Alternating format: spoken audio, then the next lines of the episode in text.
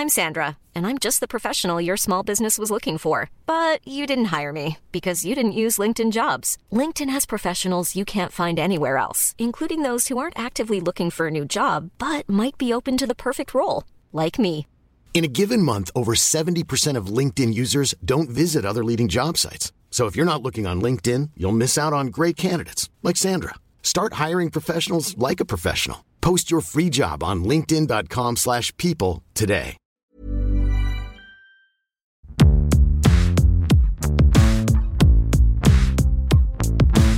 Salut, c'est Thomas Rozek. C'est devenu presque une évidence que d'entendre dire un peu partout que notre modèle démocratique est en panne, à l'arrêt, que les rouages de la grande machine administrative et politique qu'est la Ve République se sont grippés. Pourtant, force est de constater que malgré tout, les institutions continuent de fonctionner à peu près comme elles l'ont toujours fait. Pire, la nouvelle génération d'élus, arrivée massivement aux affaires lors des dernières législatives, affichant avec assurance une volonté de transformer en profondeur les usages et les systèmes en vigueur, a bel et bien l'air d'avoir été avalée, digérée par la machine, convertie de force aux vieilles pratiques qu'il dénonçait hier. Ces députés marcheurs, dont on nous rapporte de plus en plus souvent le malaise généralisé, comment est-ce qu'ils se sont retrouvés dans cette situation? Et pourquoi le nouveau monde comme on nous le présentait, n'a-t-il pas réussi à changer l'ancien? Ce sera notre épisode du jour. Bienvenue dans Programme B.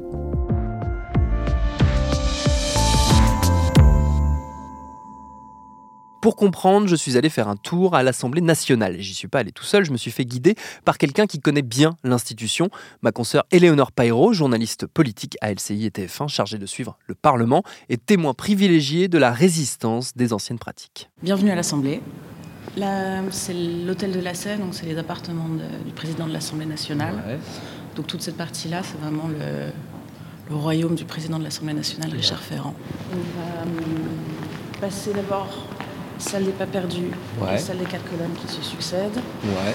Donc des pas perdus, c'est vraiment une zone de passage. C'est ici en fait quand le- il y a une séance présidée par Richard Ferrand, enfin ou par un- l'un des autres vice-présidents de l'Assemblée nationale.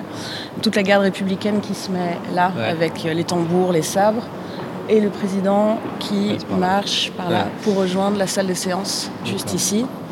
Euh, ils ont les sabres en fait, c'est historiquement pour ne pas que quelqu'un puisse empêcher le président de l'Assemblée nationale d'aller siéger.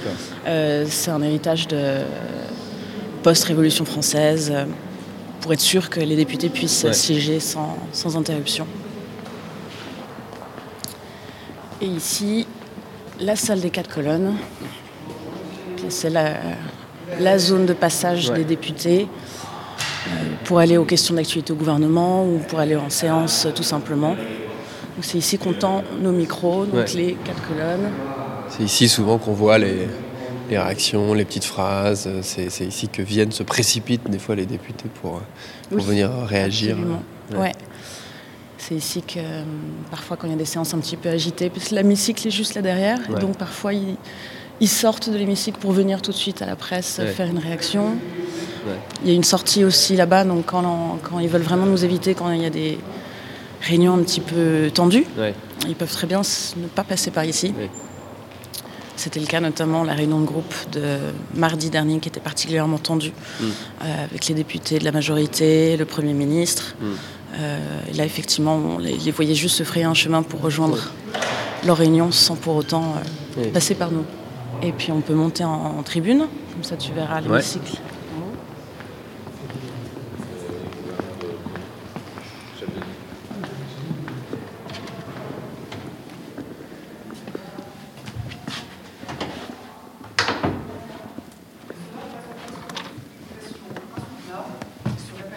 forcément sur les patients et la qualité des soins. À ce manque de moyens s'ajoute un manque de considération de la part de leur direction.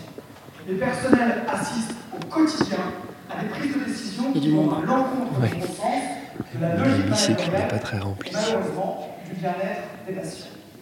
Si l'on En prend fait, c'est une période un peu particulière en ce moment parce qu'il y a le texte réforme des retraites qui va arriver en hémicycle le 17 février.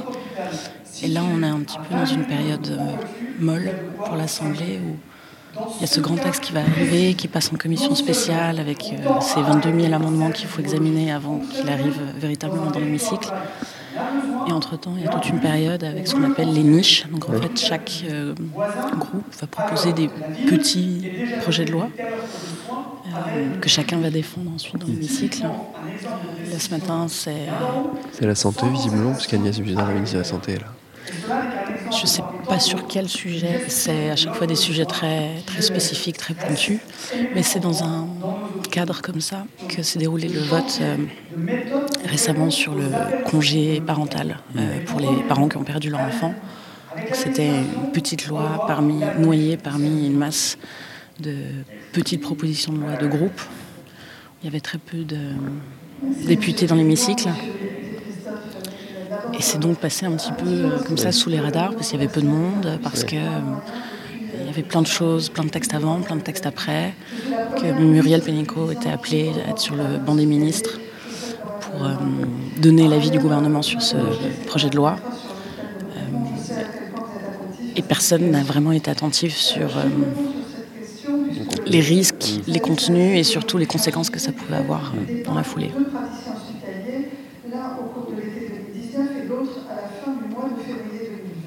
sortir. On va boire un café.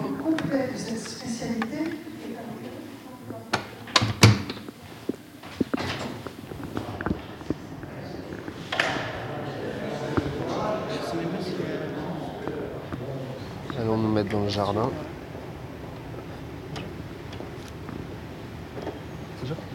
Vous, allez où par ici On va s'asseoir sur un banc. Ah d'accord. Ouais. Je que vous vouliez sortir. Ah non, pas du tout. Sortir par l'autre côté. oui, ça marche. Non. Ah non, vous ne pouvez pas sortir par là tout le temps quand vous avez ce genre de bac. Si vous le faites, c'est que vous le faites en dépit du règlement et qu'on n'est pas assez réactif pour vous l'interdire. Hein, pour sortir en fait par l'endroit où vous êtes rentré quasiment, donc euh, par le quai d'Orsay. Mais si vous voulez rester, il n'y a, aucun souci. Ouais, on va juste là. fait un peu frais, ceci dit. Ouais, mais c'est pas, pas désagréable, c'est vivifiant. là là. Le Sénat, c'est pire encore en termes de. En termes de règlement De règlement.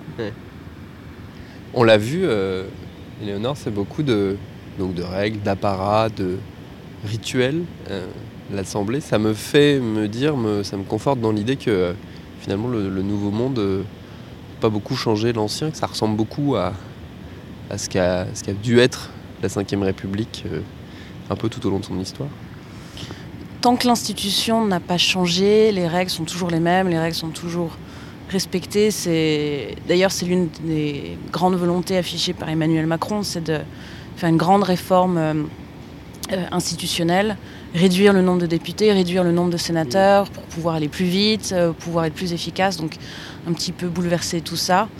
La grande difficulté qu'il va avoir s'il veut vraiment mener cette réforme institutionnelle avant la fin de son quinquennat, c'est les sénateurs qui sont en majorité euh, républicains qui vont bloquer cette réforme parce que n'ont mm. pas du tout envie de. Déjà qu'ils ont moins de pouvoir que les députés, ils veulent pas du tout en perdre euh, davantage. Mm.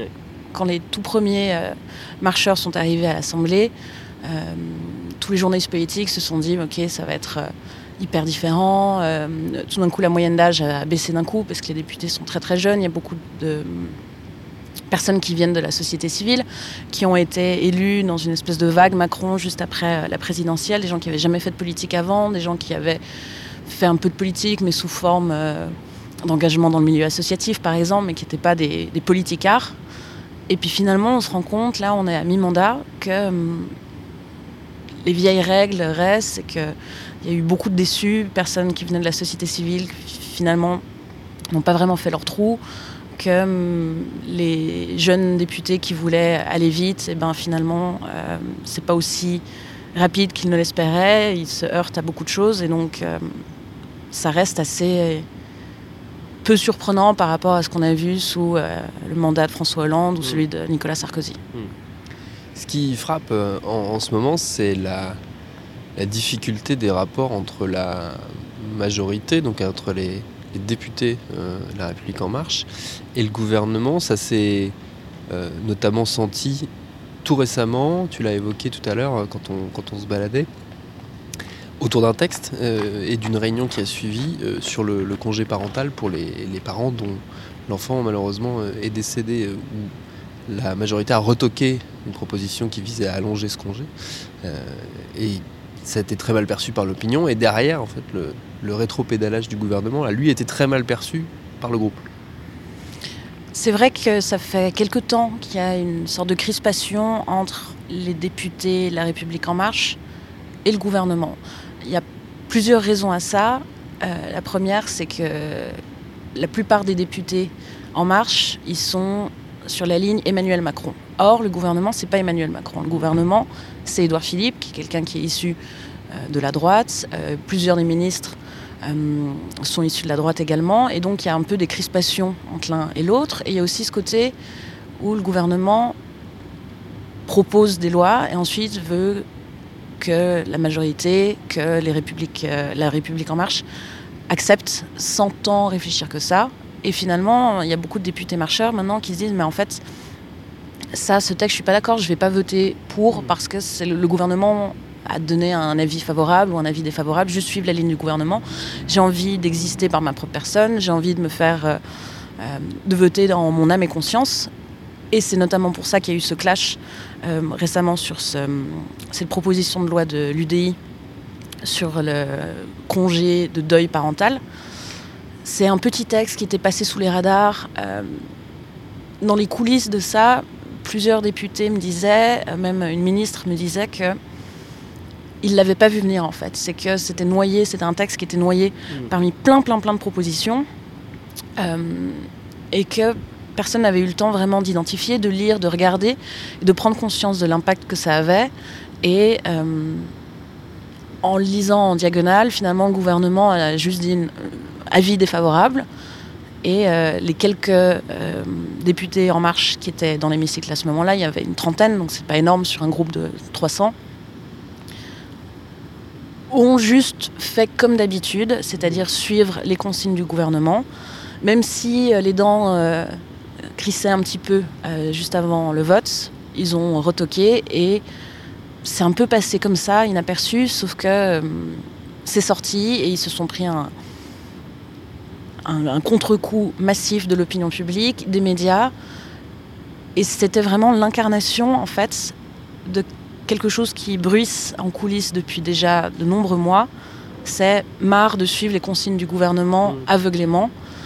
Et donc il y a une réunion de groupe comme il y en a chaque semaine, quelques jours après euh, ce vote. Et ce qui s'est dit en réunion de groupe, c'est euh, une immense colère contre le gouvernement qui euh, essaye de maîtriser sa majorité, qui essaye de les garder mains et pieds liés. Sauf que finalement, à la fin, ce sont les députés qui sont mmh. critiqués, qui sont pointés du doigt à la fois par les citoyens, mais aussi par la presse. Ce matin, les députés marcheurs se sont donc retrouvés autour du Premier ministre et de la ministre du Travail. Réunion de groupe dans une ambiance tendue. Oui, un long moment de catharsis. Voilà comment un participant me décrit l'ambiance à l'intérieur de la salle, près de deux heures pour tenter de crever l'abcès. Le mot colère revient beaucoup dans la trentaine d'interventions et une colère aussi, et c'est plus rare parmi les députés les plus loyaux qui ont eu le sentiment que le gouvernement les a lâchés en race campagne face à la polémique. À l'image de la très fidèle Aurore Berger, personne dans l'exécutif ne peut traiter les députés de cons, a-t-elle dit en référence à des propos relayés dans la presse. L'appel d'Emmanuel Macron à l'humanité ce week-end aussi est mal passé. Ça me touche dans mon honneur, a dit un député, la voix tremblante. Ce qui explique aussi euh, ces, crispations, ces tensions, le, délitement euh, du groupe et le fait que les départs se multiplient euh, au sein du groupe. Est-ce que ça menace la, même la, la potentielle majorité du groupe à l'Assemblée? Ils sont nettement, nettement plus nombreux que tous les autres groupes. Euh, les républicains, ils sont un peu plus d'une centaine. Euh, c'est l'autre grand groupe. Mm. tous les autres groupes sont nettement moins nombreux. Euh, la République en marche, ils sont encore plus de 300 maintenant. Donc, ils vont pas perdre leur majorité, à moins d'avoir énormément, énormément de départs. Et ça, j'y crois pas beaucoup. En revanche, il n'est pas exclu qu'ils perdent la majorité absolue. Mm. et ça, c'est plus problématique parce que s'il y a euh, un projet de loi qui fait consensus euh, contre lui, c'est le cas par exemple de la réforme des retraites, si le groupe La République en marche perd sa majorité absolue et qu'en plus il y ait des votes un petit peu euh, des votes de frondeurs un petit peu au sein du groupe, eh bien le texte risque de ne pas être accepté. Petite parenthèse sur cette expression qui revient dans l'actu, les frondeurs, car c'est bien un terme de l'ancien temps, en tout cas de l'ancienne majorité, puisqu'on l'a surtout entendu au sujet d'une cinquantaine de députés de gauche sous François Hollande, des députés censés être du même bord politique que lui, mais qui dans les faits s'opposaient à lui et à son gouvernement, à tel point que pour faire passer ces mesures les plus polémiques, comme la loi travail, il a fallu avoir recours au désormais célèbre article 49.3 de la Constitution qui permet de forcer l'adoption d'un texte par le Parlement, les frondeurs à qui on impute chez les éléphants socialistes l'échec de Hollande et le délitement de la gauche sociodémocrate carrément. Alors va-t-on assister à la même chose chez les marcheurs? Impossible de le savoir évidemment, mais les départs au sein du groupe, on l'a dit, se multiplient. Il y a eu pas mal de départs ces derniers temps. Euh, ils en ont perdu à peu près une quinzaine euh, depuis, euh, depuis l'élection, depuis les dernières législatives de 2017. Euh, certains disent que c'est normal, comme il y avait beaucoup de novices, c'est normal de perdre euh, des membres de son groupe. Dans les faits, c'est quand même vraiment révélateur d'un malaise. Euh, beaucoup de députés qui ont le sentiment de ne pas être écoutés, qui ont le sentiment de ne pas être libres, et qui claquent la porte, euh, qui quittent le parti, et qui parfois même quittent le groupe, soit pour rester non inscrit, soit pour rejoindre euh, d'autres groupes. Chaque semaine, désormais, un député de la majorité claque la porte. Ça commence à chiffrer. Hein. Lundi, c'était Annie Chapelier, élue du Nord, qui est partie et c'est déjà la 13e en même pas trois ans à faire ce qu'on appelle désormais une en marche arrière. Elle avait participé à la campagne d'Emmanuel Macron, mais la députée Frédéric Dumas ne se reconnaît plus dans le groupe La République En Marche, qu'elle quitte tout en pointant les dysfonctionnements de la majorité. Le député Mathieu Orphelin, proche de Nicolas Hulot, quitte le groupe La République En Marche à l'Assemblée. On la savait entrer en dissidence, la voici désormais en rupture. Frédéric Lardet ne paie plus ses cotisations à La République En Marche, son parti, un signe de divorce à plus ou moins long terme. Entre LREM et sa députée, les relations se sont tendues il y a quelques semaines. Rien qu'en Haute-Savoie, Frédéric Lardet est la deuxième parlementaire à prendre ses distances. Ce qui euh, frappe dans tout ça, dans, tout ce qu'on qu'on s'est dit là, c'est que finalement, euh, l'ambition réformatrice euh, portée par, par Emmanuel Macron, en tout cas dans le discours, n'a pas trouvé la voie médiane entre, on va dire, les, la fronde façon Hollande versus le Parti Socialiste, ou les députés Godillot, comme on pouvait le voir au bon vieux temps de la 4ème République. Donc on est finalement dans un référentiel qui euh, n'est pas très moderne, et tout ça, tout ça a l'air très daté, quelque part. C'est sans doute la grande déception euh, à la fois d'Emmanuel Macron et des députés En Marche, c'est pas avoir réussi à insuffler quelque chose de, de neuf.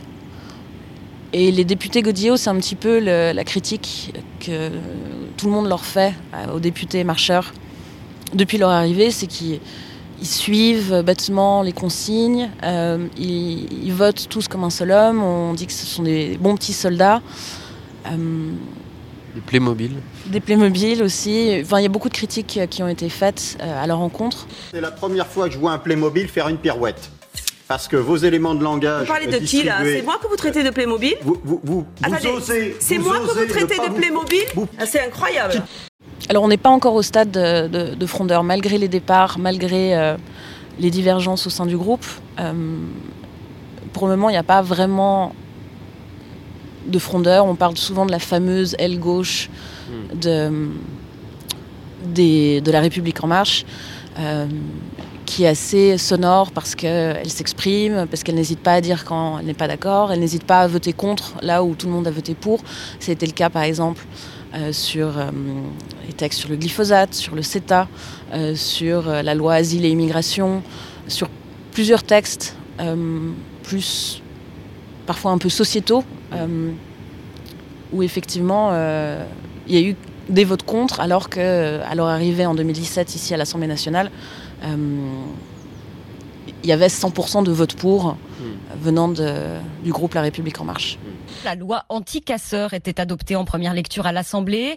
387 voix pour, 92 contre et 74 abstentions, dont 50 dans les rangs de la République en marche, ce qui est un record. Oui, au vote du CETA, ce fameux traité de libre-échange euh, entre l'Union européenne et le Canada. À l'arrivée, 266 voix pour, 213 contre. Ça veut dire qu'il y a pas mal d'abstentions, voire des votes contre du côté de la majorité, Jean-Rémy. Oui, on est sur des niveaux inédits en Macronie.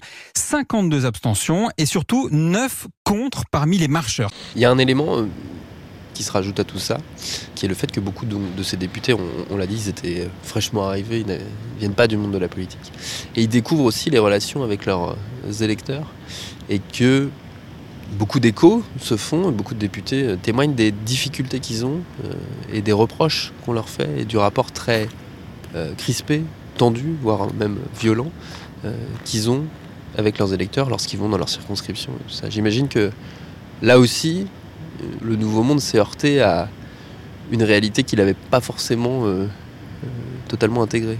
Le lien entre le groupe et Emmanuel Macron étant tellement fort, parce que c'est un parti extrêmement jeune, par exemple, euh, sous Sarkozy ou sous euh, Hollande, les gens arrivaient à faire la distinction entre le parti, les députés, les députés du parti, et le gouvernement ou le chef de l'État.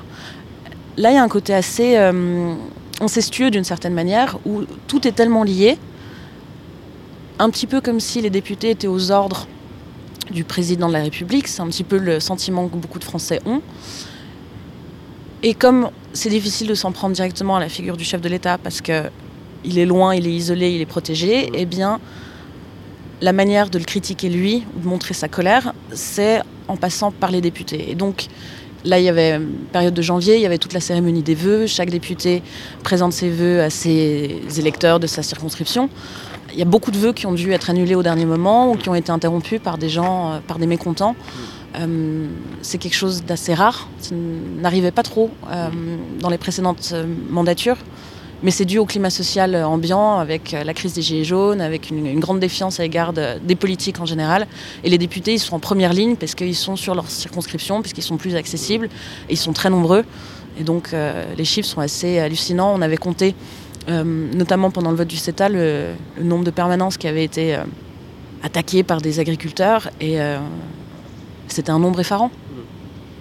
Mais c'est aussi, euh, évidemment, le, le climat social joue, mais c'est aussi sans doute le résultat de ce que tu pointais, c'est-à-dire euh, ce brouillage des, frontières entre les différents pouvoirs, pour le coup, qui là sont normalement euh, séparés dans nos institutions à 5ème République, entre l'exécutif, le législatif, le judiciaire, où là, le- l'exécutif, législatif, tout ça est brouillé. Finalement, c'est peut-être le pas en avant ou en arrière, ça dépend du point de vue, euh, qui a été franchi. Le vrai changement, il est peut-être là. Absolument. Et c'est vraiment, je pense, la source des tensions qu'il y a en ce moment entre le groupe La République En Marche et l'exécutif. C'est que ils étaient tellement liés, tellement les députés au service de l'exécutif pour euh, faire passer euh, les réformes, les lois. Et là, maintenant, justement, les députés veulent travailler, veulent exister par eux-mêmes. Et c'est pour ça qu'il y en a beaucoup qui quittent le groupe. C'est pour ça qu'il y a de plus en plus de votes contraires aux consignes du gouvernement. Et c'est pour ça qu'il y a des tensions. C'est pour ça que ce vote sur le congé de deuil parental a été aussi mal vécu par les marcheurs. C'est que justement maintenant ils ont envie d'être un peu libres, ils ont envie d'être indépendants euh, du gouvernement.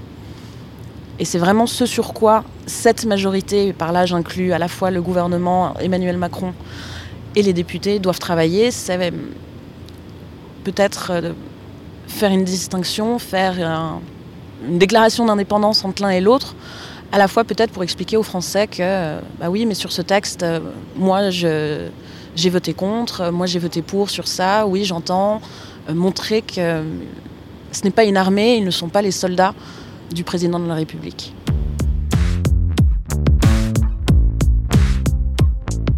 Par ailleurs, pas sûr que l'examen qui s'annonce houleux et chaotique du projet de réforme des retraites à l'Assemblée ne favorise cette remise en avant de la séparation des pouvoirs. Pas sûr non plus que la volonté affichée du gouvernement d'aller très vite sur ce même dossier ne la favorise aussi. Merci à Eleonore Pairo pour ses réponses. Programme B, c'est un podcast de Binge Audio préparé par Lauren Bess, réalisé par Adèle Itel El Madani.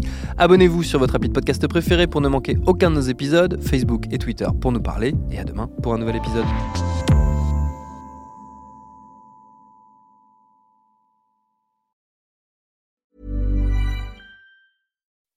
When you make decisions for your company, you look for the no brainers. If you have a lot of mailing to do, stamps.com is the ultimate no-brainer. Use the stamps.com mobile app to mail everything you need to keep your business running with up to 89% off USPS and UPS. Make the same no-brainer decision as over 1 million other businesses with stamps.com. Use code program for a special offer. That's stamps.com, code program.